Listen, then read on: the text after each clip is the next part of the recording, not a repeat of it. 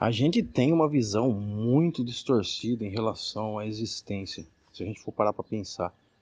E a visão predominante, infelizmente, ainda é aquela materialista, né?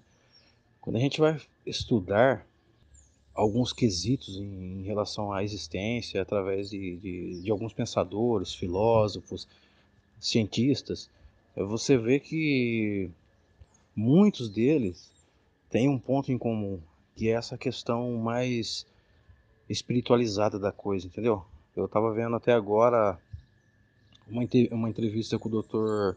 Diane Radin, por exemplo, que tem um currículo é, acadêmico enorme e ele aborda justamente essas questões é, em termos mais espiritualista da coisa. Não é religioso, é abordar essas questões é, de uma forma diferenciada, envolvendo mesmo esse nosso lado é, até mesmo espiritual.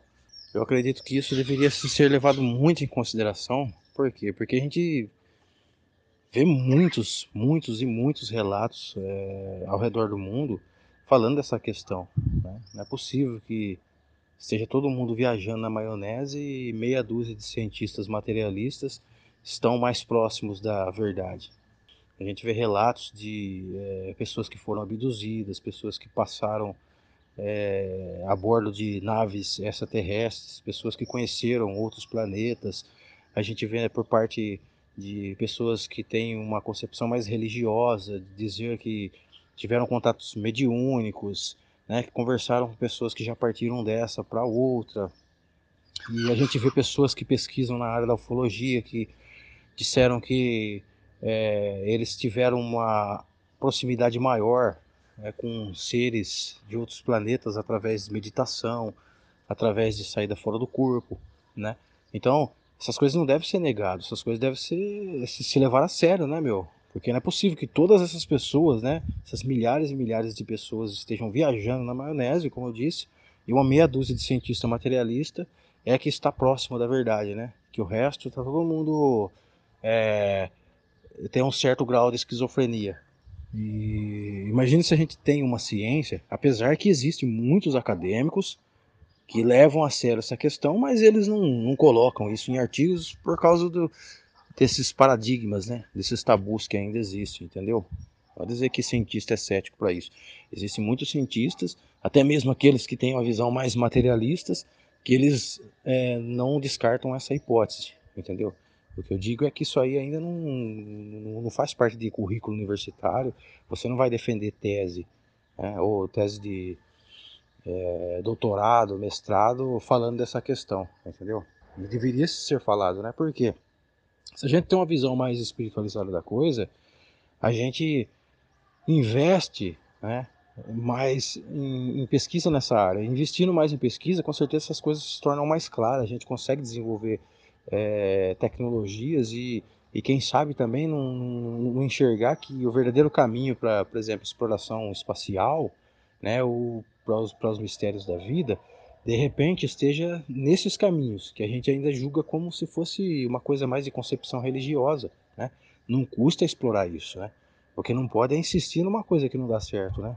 Que seria essa visão materialista, explorar o espaço a partir do corpo. Eu costumo dizer, né? O astronauta, ele usa roupa específica para ele explorar o espaço, porque o corpo dele não é, é, frágil, então ele precisa dessa roupa específica. E nós, como seres espirituais, ocupamos corpos para a gente viver aqui na Terra, né? É, na mesma proporção, assim que um, que um astronauta precisa de uma roupa específica para ele explorar o espaço, nós também precisamos de uma roupa específica para viver nesse planeta, que seria é, o corpo humano, seria a roupa específica que a gente usa para viver aqui. Né?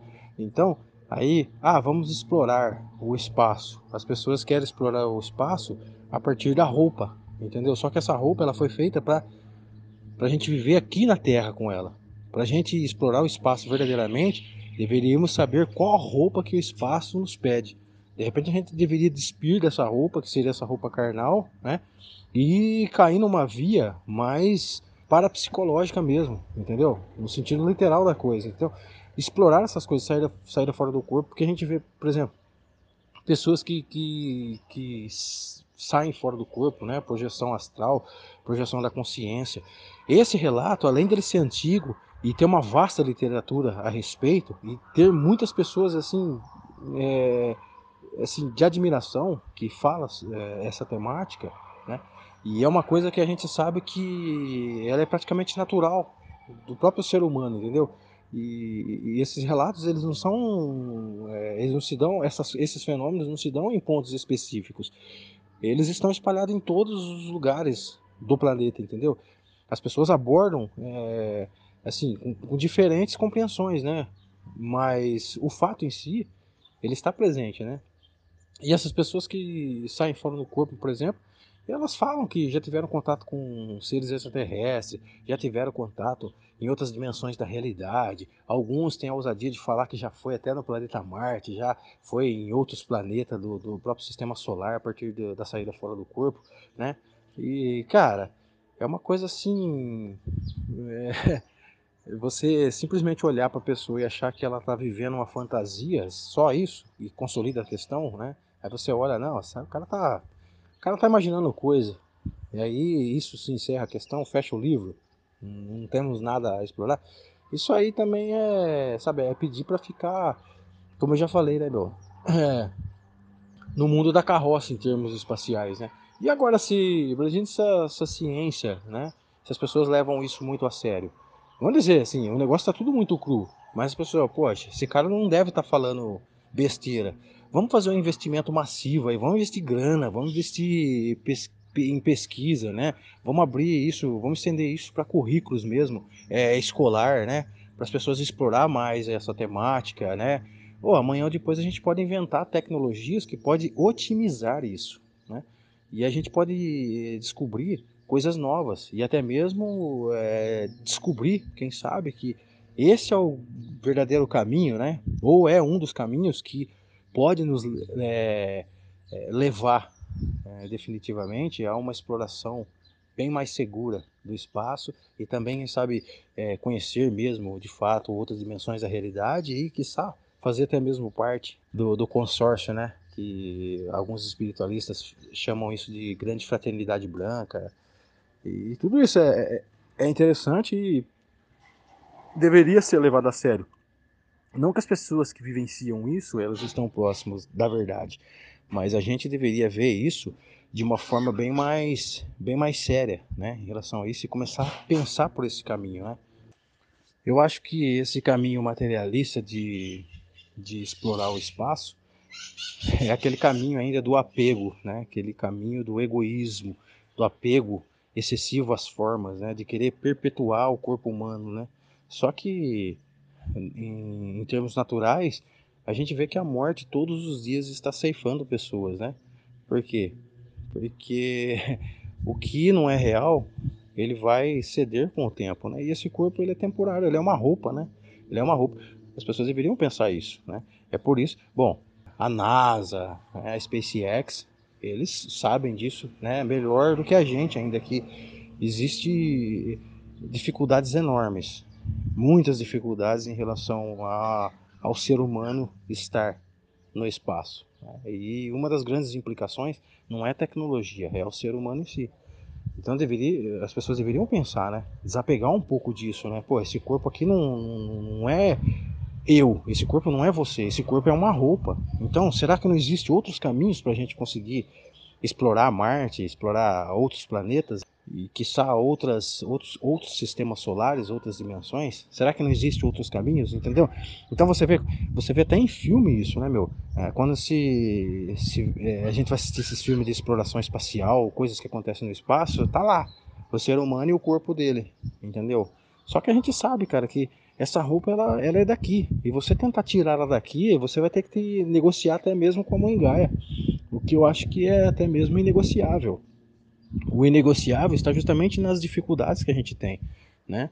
É, se vocês lerem aí é, alguns artigos, algumas matérias que falam é, dessas implicações de viagens espaciais, você vai ver é, o quanto que a gente é frágil em relação a isso. Então, deveríamos com certeza dar é, mais atenção para essa questão parapsicológica que eu disse, né, de mediunidade, saída fora do corpo, desses fenômenos, né, que seria até mesmo um, um fenômeno que está na boca do povo, levar isso mais sério e explorar e pensar, pô, será que esse não é um caminho promissor que pode me levar a lugar, a explorar lugares é, nunca imagináveis pelo homem?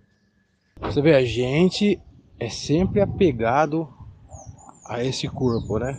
E do ponto de vista natural, a gente acredita que a vida é o nosso bem mais importante, né?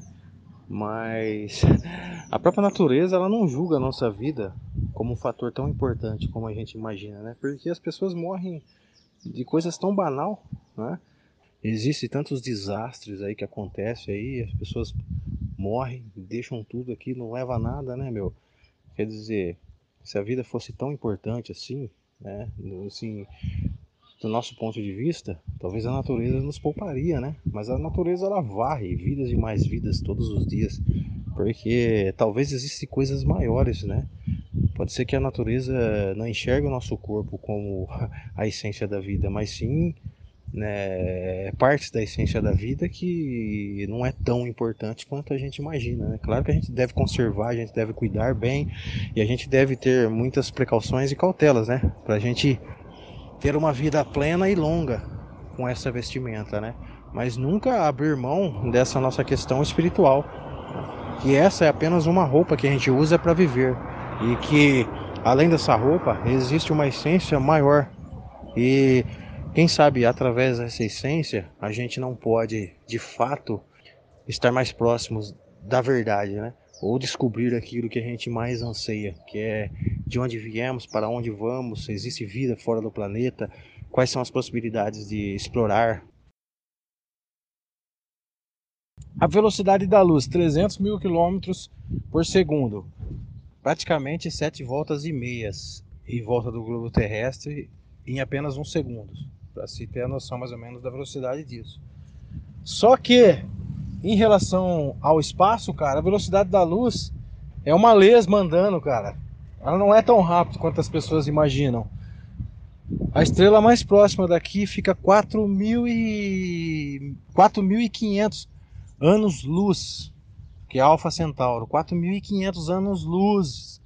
Quer dizer, cara, para a gente chegar daqui na estrela mais próxima, a gente vai na velocidade de lesma, porque a velocidade da luz é uma velocidade de lesma.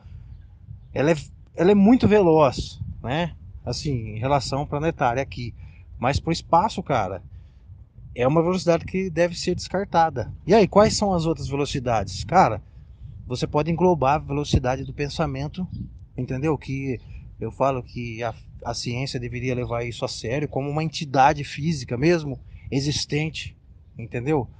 E até mesmo a velocidade da consciência, que seria a velocidade não local, você não se desloca.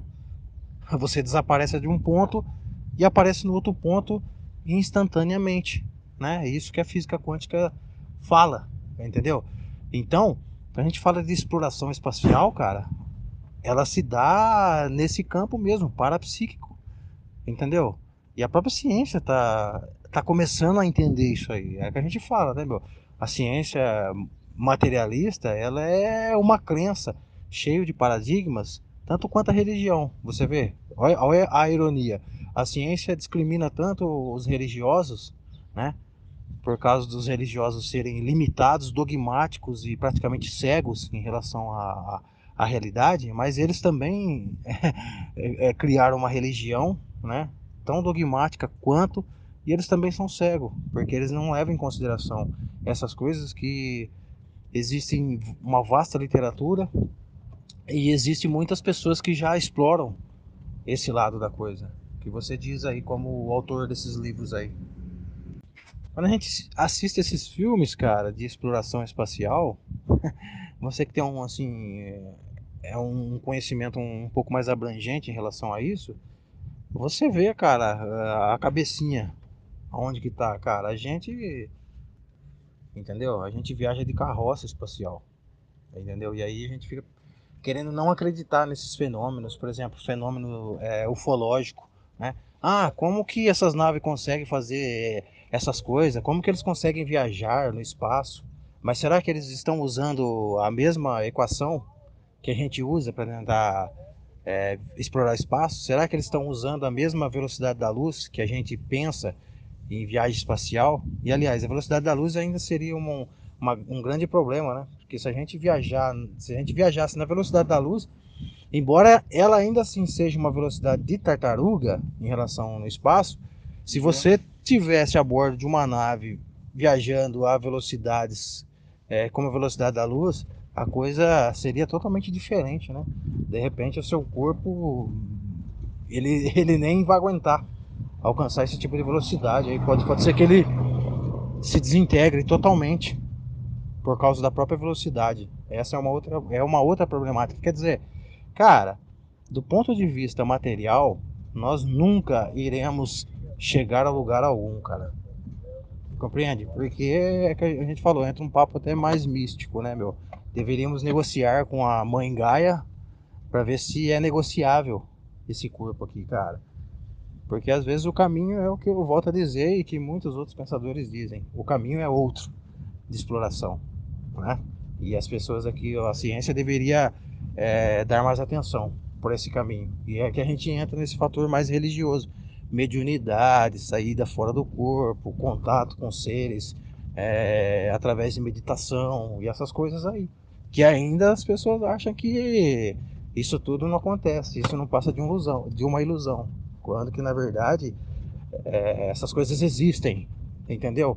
Inclusive eu até falo assim, quando você sonha também, aquelas, aquelas, aquelas coisas que acontecem nos seus sonhos são entidades é, reais, entendeu? Que não se leva muito em consideração também. E que faz parte, que engloba nessa questão. Aí parece ver, uma coisa puxa a outra, cara. Uma coisa puxa outra, entendeu? Entra até essa questão aí. E, e é que eu falei, acho que no primeiro áudio eu falei, eu tava vendo uma entrevista com o Dr. Dian Radin, que tem um currículo enorme, cara, acadêmico. E ele, acho que tem quatro ou cinco livros. Ele aborda muito essa questão, cara. Leva essa questão de forma muito séria. Você vê o, o Steve Greer, cara. Ele pesquisa essa questão ufológica há mais de 40 anos, cara. E nos seus livros ele fala que o único lugar que ele conseguiu um contato mais direto com, com outras raças, cara, foi através da meditação. E é um cara que tem grana, viajou ao redor do mundo, ele fez muito, muito retiro, entendeu? Com equipes para ver se conseguia fazer contato com naves, entendeu? E ele é categórico em dizer, assim, eu cheguei a ver naves e assim no céu, ele tem umas filmagens, né? E, é que, o, e aí ele fala assim, só que a forma que eu encontrei uma forma mais direta, que ainda é um tabu, foi através da meditação. Entendeu? E é o que. Aí já entra nesse tabu, porque vira uma, uma coisa muito subjetiva ainda, porque não está ainda na, na, na, na, nossa concepção cultural, né? Isso se torna um tabu. Você fala, ó, oh, eu tive um contato com um ser de outro planeta quando eu fui deitar na minha cama lá, eu estava em reflexão, eu fiz uma meditação e aí eu fiz um contato em telepatia. Cara, os caras ah, vai achar que você é um retardado mental. Por quê? Porque ainda não está na concepção cultural isso.